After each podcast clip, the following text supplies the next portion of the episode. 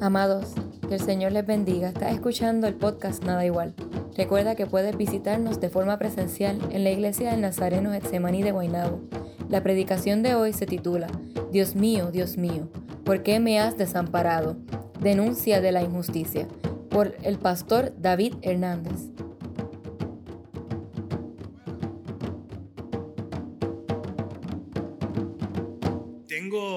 Tengo, el asunto este de que, de que enseño, ¿verdad? En una universidad, soy, soy maestro, soy profesor, y tengo, se me han pegado las malas costumbres de mis compañeros, este, como dicen, pues las malas compañías corrompen las buenas costumbres, así que eh, vamos a comenzar la reflexión de, de esta mañana con, con, un quiz.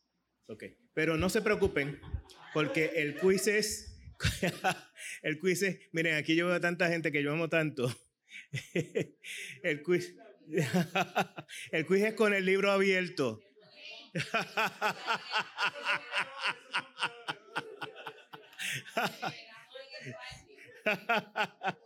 Así que yo, yo quisiera, quisiera, quisiera.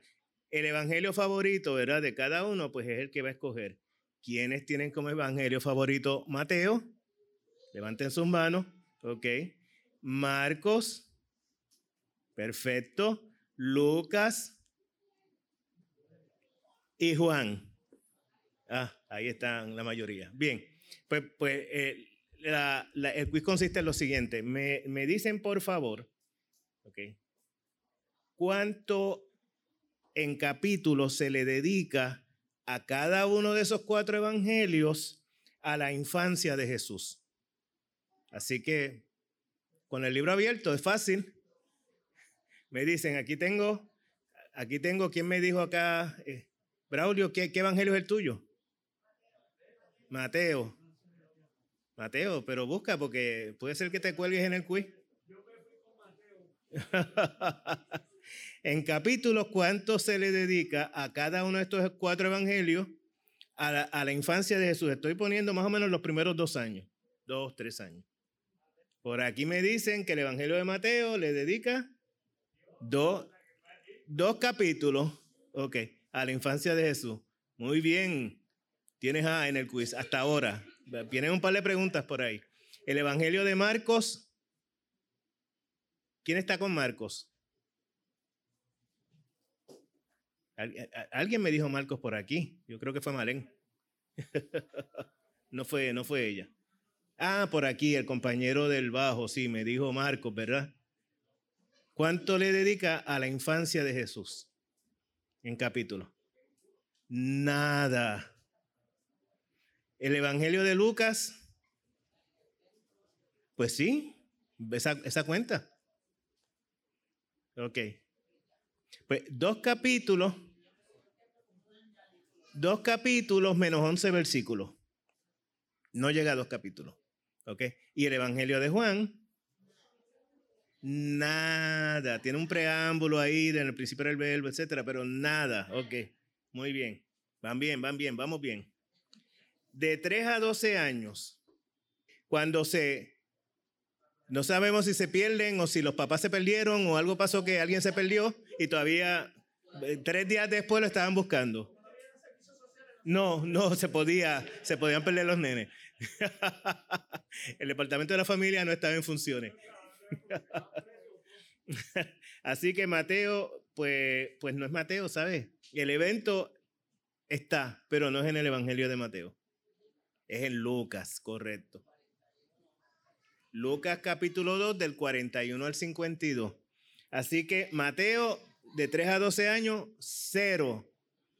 Marcos, cero. Lucas, 11 versículos. Y Juan, cero. De 13 a 30 años. Este es fácil, esta es la más fácil.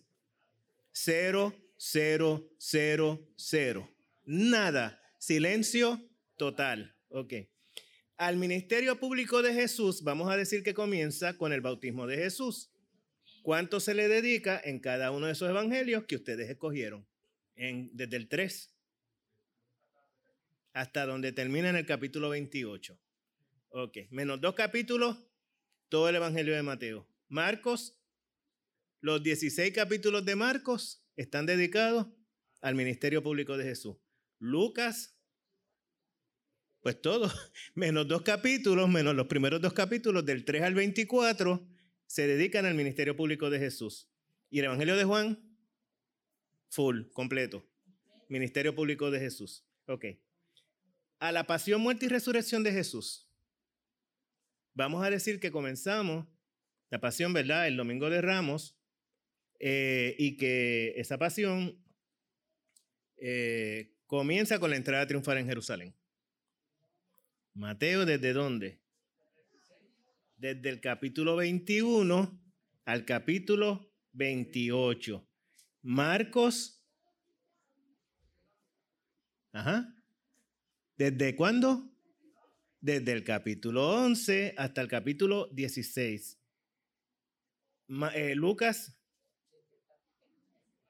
19, versículo 28, hasta el final en el capítulo 24, versículo 53.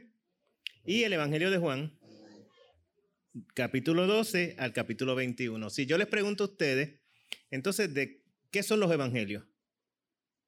Los evangelios son relatos del ministerio público de Jesús. ¿Ok?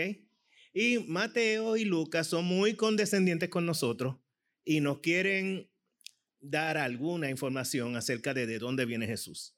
Porque si fuera por Marcos y por Juan, nos fuimos, ¿ok? Ninguna importancia al nacimiento de Jesús. Nosotros le damos mucha.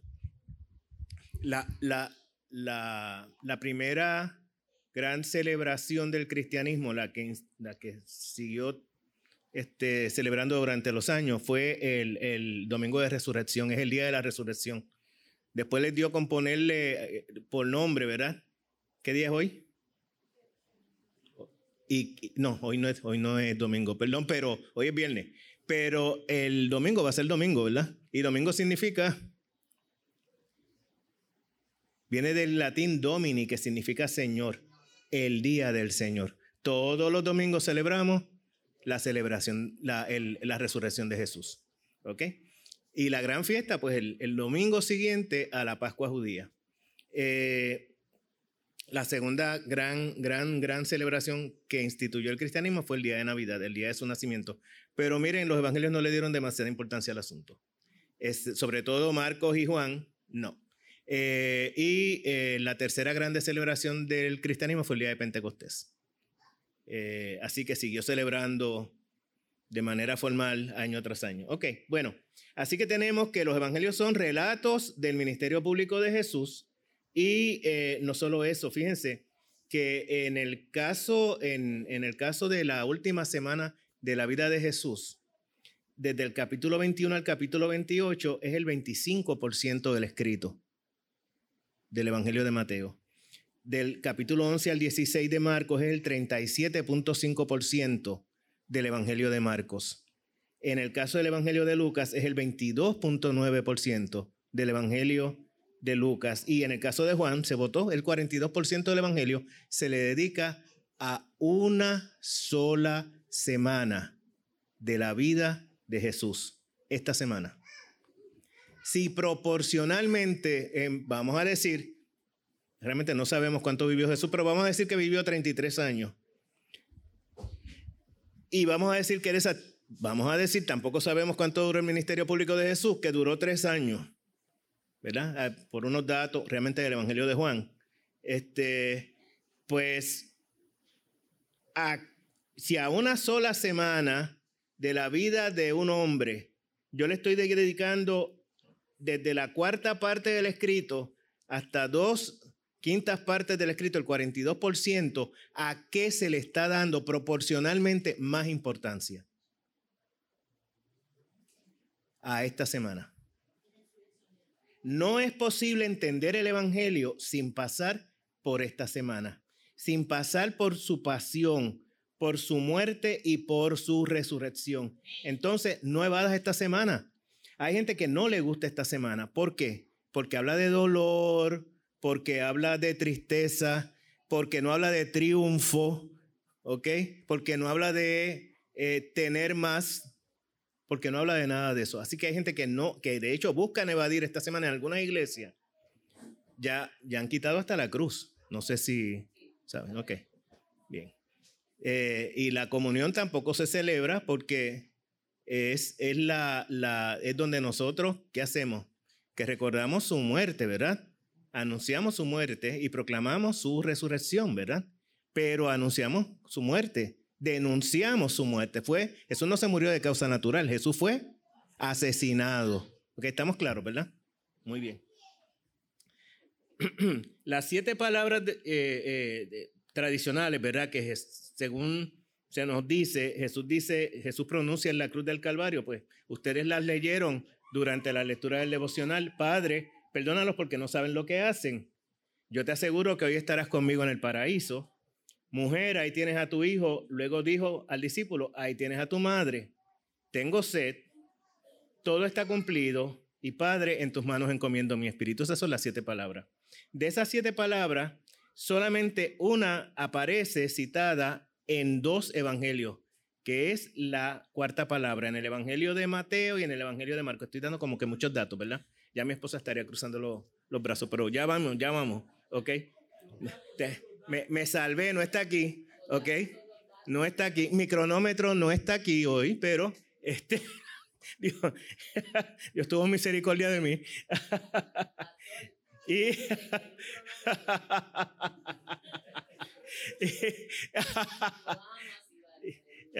y Lucas, Lucas menciona tres de las siete palabras, la primera, la segunda y la séptima.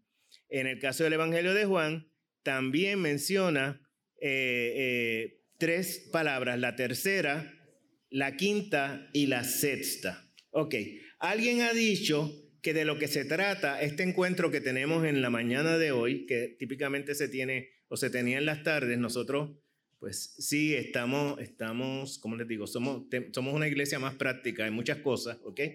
Eh, pues de lo que se trata este encuentro de hoy es de cómo decir siete palabras en siete mil palabras.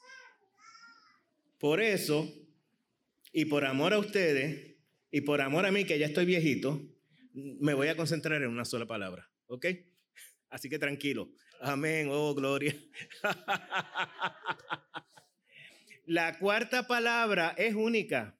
Se cita directamente del arameo en el caso del Evangelio de Marco, la lengua que hablaba Jesús, es la lengua que se hablaba en el norte, en Galilea. Y eh, eh, en el caso del Evangelio, eh, perdón, lo puse, en el caso del Evangelio de Mateo, eh, el Evangelio de Marcos es el más antiguo y es el que cita directamente las palabras en arameo. En el caso del Evangelio de Mateo, es Mateo y Lucas más o menos son contemporáneos en términos de cuándo se escriben, pues las cita, pero las cita en hebreo, ¿ok? Porque este, eh, Mateo está escribiendo más para una comunidad judía que eh, conoce el, el, arameo, pero que principalmente habla en hebreo, ¿ok? Eh, y mayormente también se trataba de la comunidad judía en el exilio. Al, cómo lo cita el Evangelio de Marcos y el Evangelio de Mateo, siempre que usted encuentre una expresión en un Evangelio que está en arameo o hebreo y que el escritor del Evangelio tiene que explicar a esas palabras, la tradición cristiana y también la teología cristiana le ha llamado ipsísima verba, es decir, las mismas palabras de Jesús. ¿Ok? Porque las está citando textualmente. Por, por, esa razón se le llama de esa manera y se le son muy preciadas de manera particular. Eloí, Eloí lema sebastaní, o Elí, Elí lema sebastaní, en arameo y en hebreo. Dios mío, Dios mío, ¿por qué me has desamparado. Es la cuarta de las palabras y está registrada, es la única que aparece registrada en un evangelio.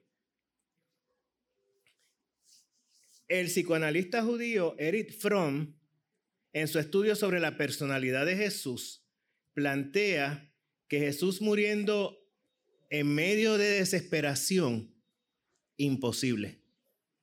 La Biblia hebrea, el Nuevo Testamento y el Talmud están llenos de ejemplos de personas que aún en medio del dolor, aún tortura, aún en peligro de muerte, conservan su fe, sin mostrar desesperación. Sansón muere junto a sus enemigos por su propia mano en defensa de su pueblo. El testimonio de Daniel cuando es arrojado al foso de los leones. Sadrat, Mesach y Abednego, también del libro de Daniel, los tres jóvenes metidos en un horno de fuego por su fidelidad. Esteban el diácono, apedreado hasta morir. Y todos ellos murieron de una manera donde no se vio quebrantamiento alguno de su fe. No, no es que no me duela la pedra, ¿ok? No es que no me dé miedo el león o no me dé miedo el, el horno de fuego. Es que aún en medio de eso, no mueren en medio de una desesperación, de un estado de desesperación.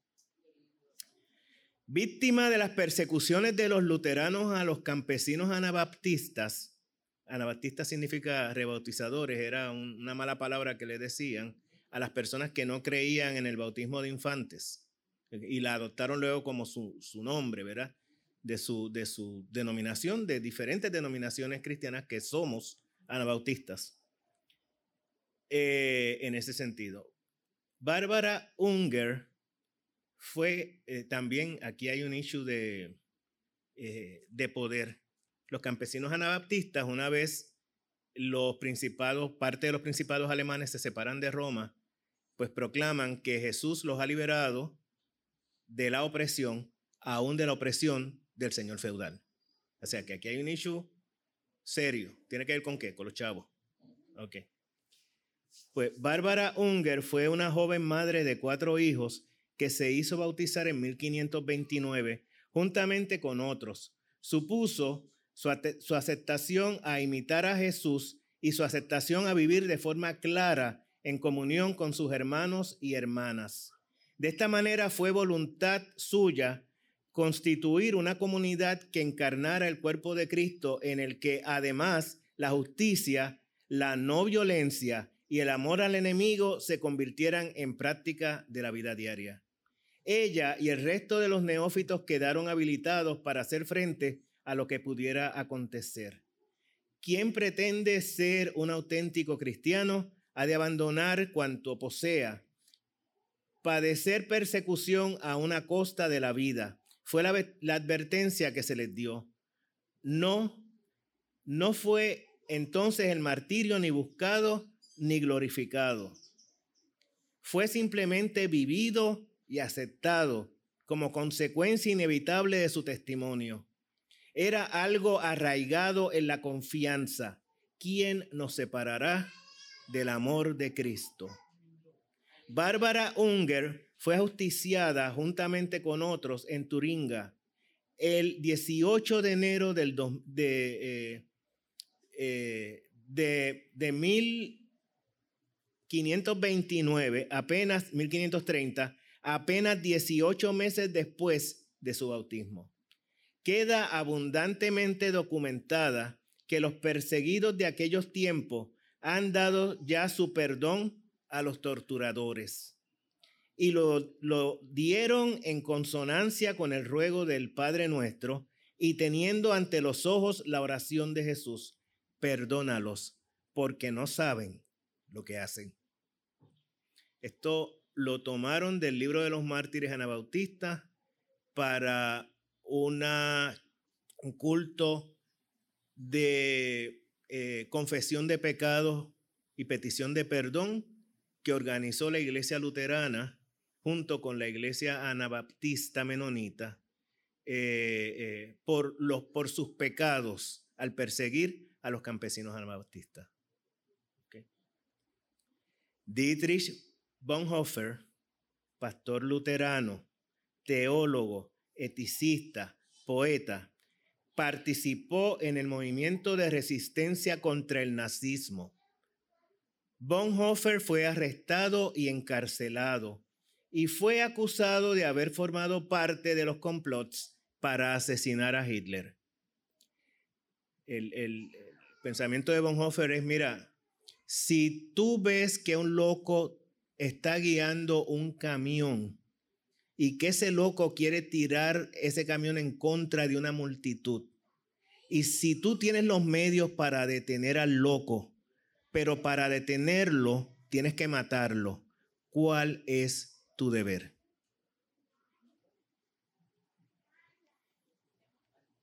Recuerdo el título de uno de sus libros, El precio de la gracia, el seguimiento en el amanecer del lunes 9 de abril de 1945 a los 39 años, Bonhoeffer se encaminó al madero, al madero de la horca. En el día anterior, sabiendo que iba a morir, había dirigido un servicio religioso a petición de los demás presos. Como parte del servicio, se repartió la comunión, la Santa Cena, como ustedes le quieran llamar, que también se conoce con el nombre de Eucaristía. Y Eucaristía significa dar gracias. Porque el Señor Jesús, la noche en que fue entregado, sabiendo que iba a morir, dio gracias.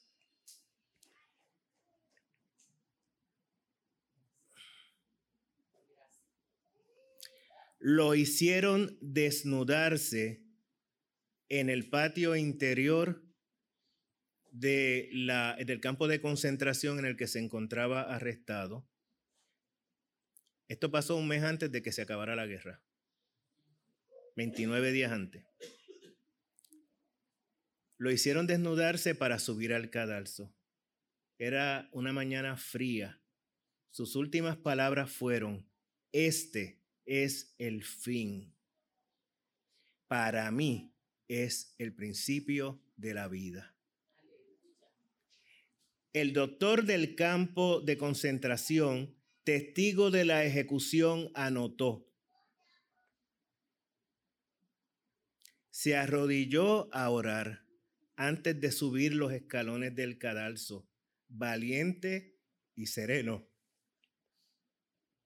En los 50 años que he trabajado como doctor, nunca vi morir un hombre tan entregado a la voluntad de Dios. Miguel Limardo, pastor evangélico unido en República Dominicana y en Puerto Rico, escritor de varios libros de meditaciones. Mi libro favorito de él, Una sola pasión, su autobiografía. Mi capítulo favorito en los mm, tiempos más recientes, después de varios cumpleaños, el último. Un hombre llega viejo y le gusta. Participó de la resistencia para deponer a Leonidas Trujillo, el tirano, como le llamaba desde el púlpito.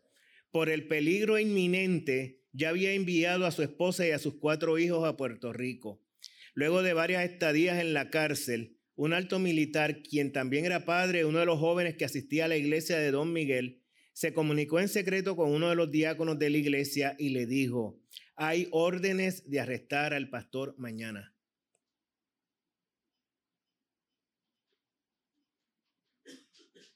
Y si lo arrestan, no lo volverán a ver. Esa noche sacaron a don Miguel en el baúl de un carro y lo enviaron a Puerto Rico en secreto en un bote. Dios mío, Dios mío, ¿por qué me has desamparado? Jesús muriendo en medio de desesperación, imposible. Pareciera que los cristianos no le conocemos. Dios mío, Dios mío, ¿por qué me, has desamparado? La interpretación de algunos comentaristas de que Jesús en ese momento sintió el abandono de Dios, mea culpa, mea culpa, mea culpa, yo también lo he dicho. ¿Ok? No satisface el análisis clínico de su personalidad. Tampoco satisface el análisis bíblico. Jesús está en la cruz, ¿por qué razón? Por hacer la voluntad del Padre. De otra parte, encontramos la afirmación de Jesús en ese momento como portador del pecado de la humanidad, por lo que era portador del pecado de la humanidad, por lo que queda separado del Padre. ¿ok? mea culpa, mea culpa, lo he hecho, también lo he dicho, ¿ok? Pero ya, ya, ya pasé de 60, no puedo seguir diciendo esas barbaridades, ¿ok?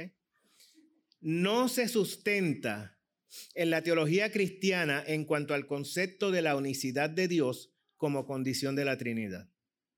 ¿Ok? Imposible, un disparate, imposible. ¿Ok? Sobre este asunto, yo me suscribo a la llamada navaja de Ockham, ¿ok? Eh, de un monje franciscano del siglo XIV, eh, precursor de las ciencias naturales modernas y de la mucho de la filosofía también, que, que dice que, o decía, que no se debe tener en cuenta una explicación complicada si existe una explicación más simple. La respuesta a este asunto parece ser simple. Tanto el Antiguo Testamento como el Nuevo Testamento se escribieron sin capítulos ni versículos. Los libros de la Biblia, como regla general, ni siquiera tenían nombre. Todo esto vino después. Los libros o porciones de libros se, identificaban por la primera palabra o frase. Así, el libro de Génesis lleva su título de su primera expresión, en el principio. Esa es la traducción al español de Génesis. El Salmo 22 es citado por su primera frase que denota desesperación, pero que termina, Dios mío, Dios mío, porque me has desamparado, pero que termina en entusiasta afectividad en los versículos 31 y 32. Mi descendencia le servirá, hablará de mi dueño a la generación venidera, contará su justicia al pueblo por nacer. Así actuó el Señor. Y esa última expresión viene del hebreo Kiasa. Él lo hizo así. De hecho, en toda la redacción de los evangelios, Marcos y Mateo, está presente el Salmo 22. Por ejemplo, en Marcos 15, 29 al 32, Mateo 27, 29, ok. Salmo 22, 7. Todos los que me ven me escarnecen. El, eh, el Salmo 22, 8. Se encomendó a Jehová, líbrele él, que le salve él. Salmo 22, 18. Repartieron entre sí mis vestidos y sobre mi túnica echaron suertes. A este punto, podemos afirmar que Jesús muere cantando o recitando o gritando el Salmo 22. Para mí, para algunos parece claro que tiempo después de la composición del Evangelio de Marcos, surge la preocupación para Marcos y Marcos es el primer evangelio que se escribe y Mateo le escribe a la comunidad judía. Ellos no tienen la preocupación que voy a decir ahora. Surge la preocupación de que los lectores no judíos como nosotros no, no resultase claro que el Salmo 22 está aquí citado por su comienzo. Por ello, el Evangelio de Lucas prefiere terminar el relato de la muerte de Jesús citando el Salmo 31, 5. Padre, en tus manos encomiendo mi espíritu.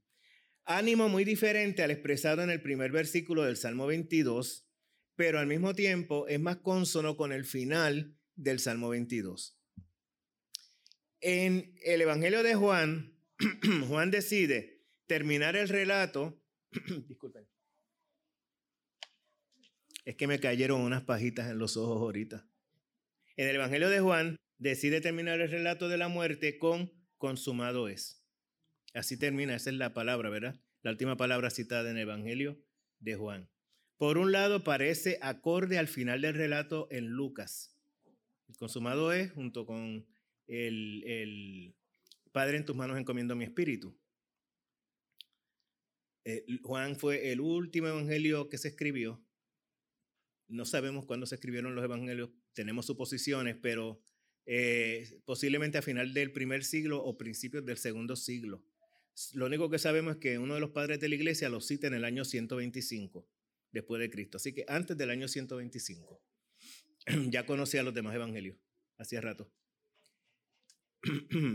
Consumado es, por un lado, parece acorde al final del relato en Lucas y por el otro, encontramos que el final del Salmo 22 tiene dos posibles traducciones para el término hebreo, hebreo kiasa. La Septuaginta, la más difundida, conocida y mejor quizá, traducción del, eh, al griego de los escritos sagrados judíos, la Biblia hebrea, que traducen del hebreo y el arameo, para la comunidad judía del exilio. Los puertorriqueños de segunda y tercera generación de Estados Unidos, ¿qué pasa con el español? Lo van perdiendo, ¿verdad?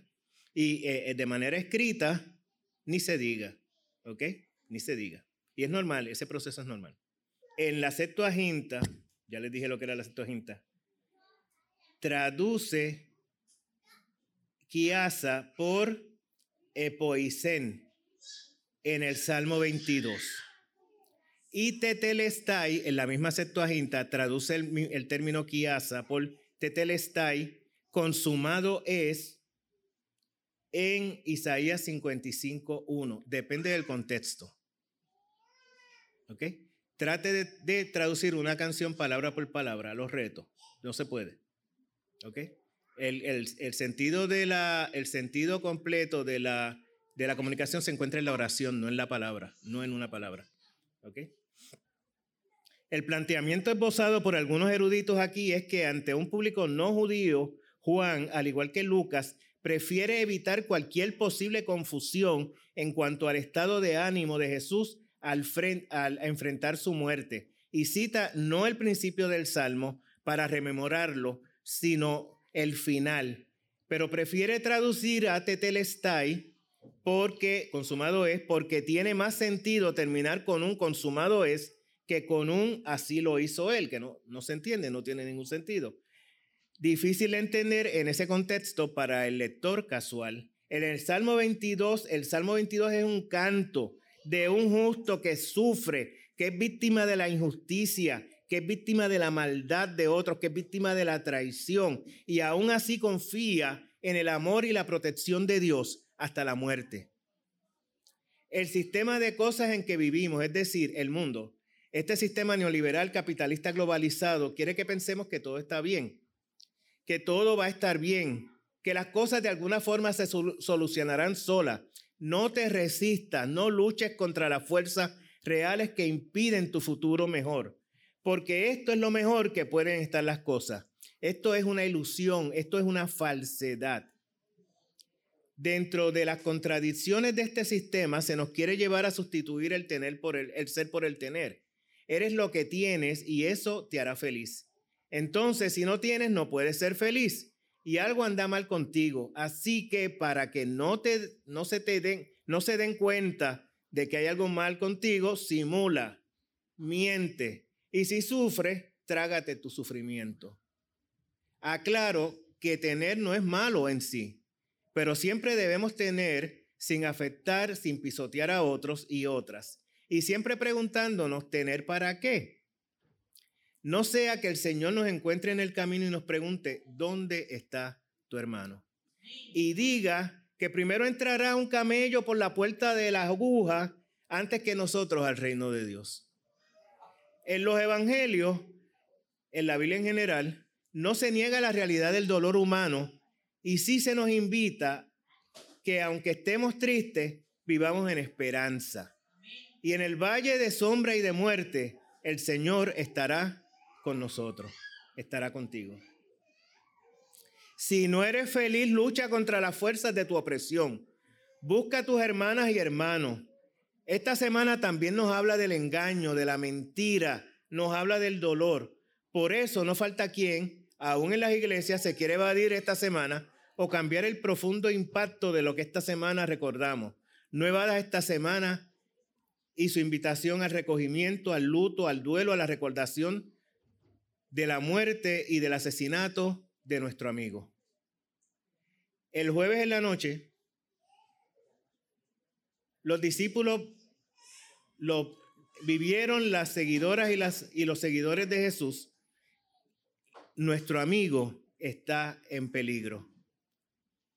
Eso fue lo que se recordó anoche. Nuestro amigo está en peligro.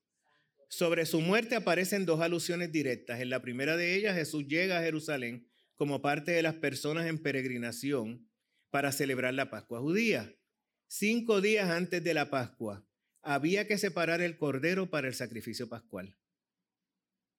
Y aquí a veces los cristianos nos confundimos. Son dos corderos diferentes. Uno es el sacrificio pascual y otro es el cordero o el chivo expiatorio del día de la expiación. Son dos cosas separadas. Los evangelios sinópticos hablan del cordero pascual, el evangelio de Juan y la carta a los hebreos habla del chivo expiatorio. Dos fechas diferentes, dos cosas diferentes. Cinco días antes había que separar el cordero para la Pascua. De esta forma Jesús es presentado como el cordero pascual, con el que se celebra en familia la intervención de Dios en medio de la historia para liberar, la liberación de, de un pueblo de esclavos es lo que se celebra en la Pascua. En la segunda de estas imágenes Jesús nos llega del Evangelio de Juan, Isaías y Hebreo, y es presentado como el cordero, chivo expiatorio, como el siervo sufriente de Isaías. Era un hombre lleno de dolor, acostumbrado al sufrimiento. Él estaba cargando con nuestro sufrimiento. Fue traspasado por nuestra rebeldía. Fue atormentado a causa de nuestras maldades. Y el castigo que sufrió nos trajo paz. Por sus heridas alcanzamos salud. Jesús actuaba en conformidad al mensaje y llamado de justicia de los profetas que en sus tiempos denunciaron las injusticias, en particular del Estado judío o de Israel, según el caso. Es posible que algunas personas que nos acompañan el día de hoy hayan visto la participación de ministras y ministros en algunas manifestaciones. La compañera reverenda doctora Carmen Julia Pagán también ha estado presa por hacer la voluntad del Padre. En, eh, Monseñor Antulio Parrilla, por sacar a la varina de culebra, ¿verdad? El arzobispo católico, y eh, entre otros muchos compañeros, la compañera ministro Bautista, Carmen Julia Pagán, por sacar a la Marina de Vieques. También ha estado, ok, químico de profesión con experiencia industrial con certificaciones de OCHA en seguridad y contaminantes ambientales, compañera profesora retirada de la Universidad Interamericana, durante más de una década, esto, esto se llama persistencia, durante más de una década participó de la organización y manifestaciones de los grupos de comunidad en Arecibo en contra del establecimiento del incinerador de la compañía Energy Answer. Esto hubiese traído una contaminación del caño tiburones, principal reserva de agua dulce de Puerto Rico. ¿Ok?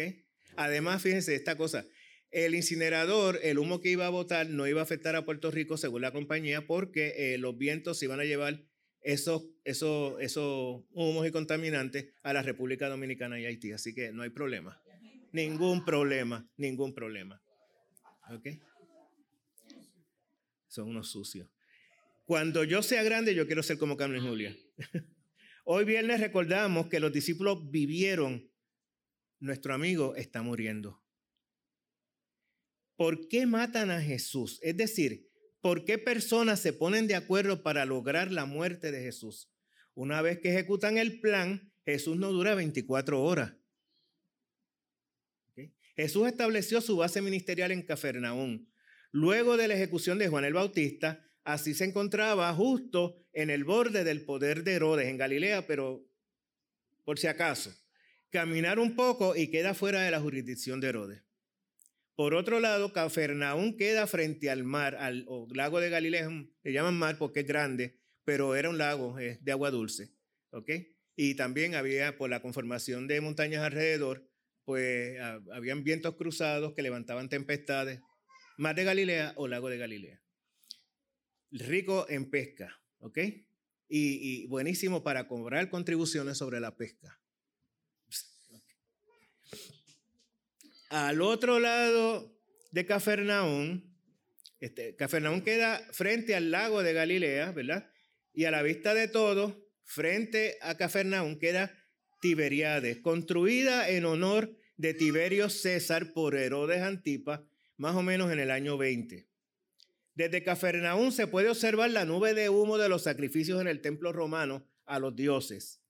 El gran palacio de descanso de Herodes con su piscina natural en el primer piso, en el segundo piso eh, se vivía y en el primer piso una piscinita de agua natural. ¿Ok? Y las demás residencias de lujo de la clase dominante. Y todo eso pagado por un pueblo en necesidad.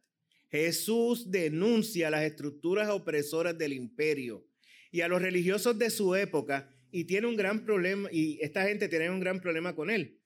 Eso puede decir lo que quiera decir. ¿Cuál es el problema con Jesús? Ah, que la gente lo seguía. Si nadie lo sigue, ese es un loco más diciendo, sabrá Dios qué cosa. Pero la gente lo seguía. En la noche de hoy, hoy viernes, algunas tradiciones cristianas participan de la liturgia del, curso del culto de tenebra. La única vez que he participado de este curso fue en una iglesia bautista en DeKalb, Georgia. Me impactó profundamente.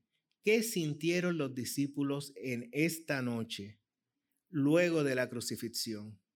Nuestro amigo está muerto. Y lo hemos acompañado. Y ha sido como mirar al sol de frente. Y como dice la liturgia, lloraban como quien pierde una hija, como quien pierde un hijo. De mi parte, intento actuar en conformidad al mensaje y llamado de justicia de los profetas que en su tiempo denunciaron las injusticias. Pero sobre todo intento, intento actuar en el seguimiento de Jesús, único líder que merece mi fidelidad absoluta, en su denuncia a las estructuras opresoras y en su denuncia a los religiosos de su época, reconociéndome también a mí como religioso, fariseo de fariseo, en mi época, lo cual me invita y nos invita a todos nosotros y nosotras a la introspección y me deja y nos deja a todos y todas bajo el juicio de Dios. Hoy escuchamos el grito de Jesús que aún desde la cruz, desde su muerte, grita el Salmo 22 en denuncia de toda injusticia por todos los que son víctimas del poder corrupto de otros y de otras. Pero tú eres el que me sacó del vientre, desde el vientre de mi madre, tú eres mi Dios. No te alejes de mí, porque la angustia está cerca, porque no hay quien ayude. Esto será contado de Jehová hasta, las postreras generaciones vendrán y anunciarán su justicia. A pueblo no nacido aún anunciarán que Él hizo esto. Consumado es. Que el Señor les bendiga.